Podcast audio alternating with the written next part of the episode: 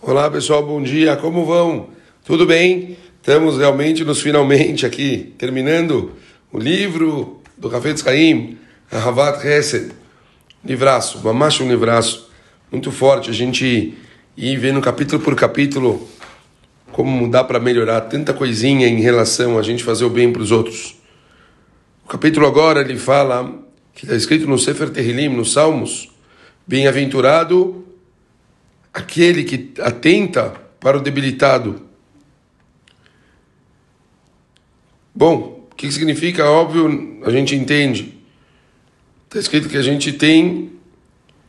O atentar significa muitas responsabilidades de você prestar atenção para pessoas que faltam recursos, meios, dinheiro. E está escrito que a Kadosh Baruchu livrará no dia do infortúnio.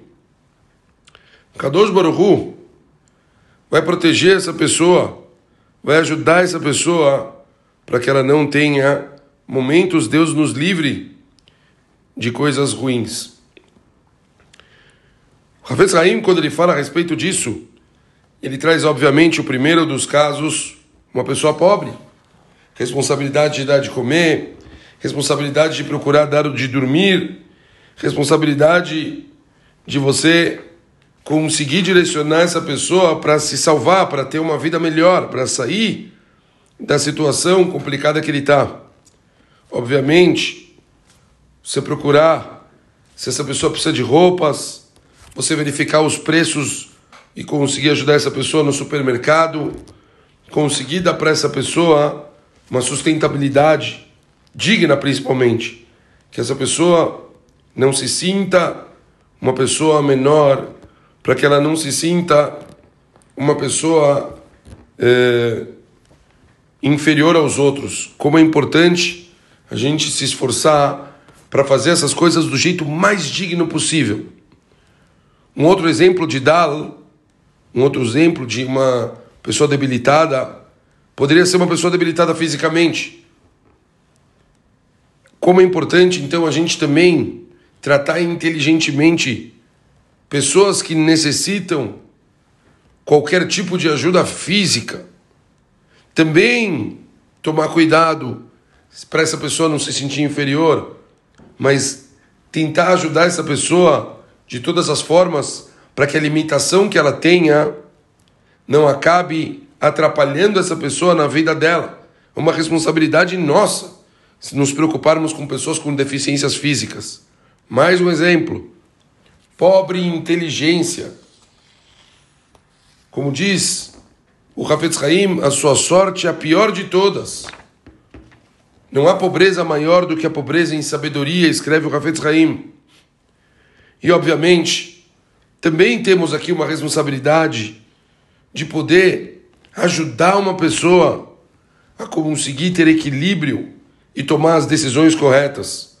Muitas vezes essas pessoas precisam de todos os tipos possíveis de auxílio e é nossa responsabilidade sermos presentes e estarmos ao lado dessas pessoas para ajudar. Para todos os casos, pessoal, a gente precisa de muita paciência. Para todos os casos, a gente vai ter que ter um, um nível de envolvimento que muitas vezes não é pequeno, principalmente nos casos físicos. Mas saibam que a pessoa que se envolve com esse tipo de hesed, com esse tipo de mitzvah, o sahar dele é conhecido como um sahar infinito. Porque são pessoas que eles param as próprias vidas para se preocuparem com os outros e muitas vezes coisas que levam até mesmo um certo tempo, que a gente gasta realmente um esforço gigantesco para poder fazer com que essas pessoas se sintam bem e fiquem tranquilas. Eu já disse algumas vezes aqui no Shurim, às vezes mexer no bolso é a parte fácil. Você dá um dinheiro é a parte que te dá menos trabalho. Mas como é difícil você dar horas, você dedicar do seu tempo, você perder da sua paciência e você se esforçar por uma pessoa que realmente precisa da sua ajuda. Então, vamos tentar sermos mais presentes de acordo com as necessidades dos outros. Um outro exemplo simples: a cidade de São Paulo recebe durante a semana dezenas de viajantes Eu acabo sempre falando disso. Quantas pessoas vêm de Israel por qualquer tipo de motivo diferente pedir ajuda aqui para as pessoas da comunidade? Como é importante você chegar para uma dessas pessoas e perguntar: você tem aonde comer? Você tem aonde dormir? Você tem aonde é, colocar suas coisas? Muitas vezes, esse tipo de hesed é o que faz a pessoa já se sentir à vontade, se sentir acolhida e você psicologicamente dá um, uma ajuda inimaginável para um visitante quando ele chega aqui em São Paulo. Hashem, que a gente possa, Bemet, fazer o possível para conseguir ajudar os outros do melhor jeito possível. Um beijo grande e até amanhã. Valeu!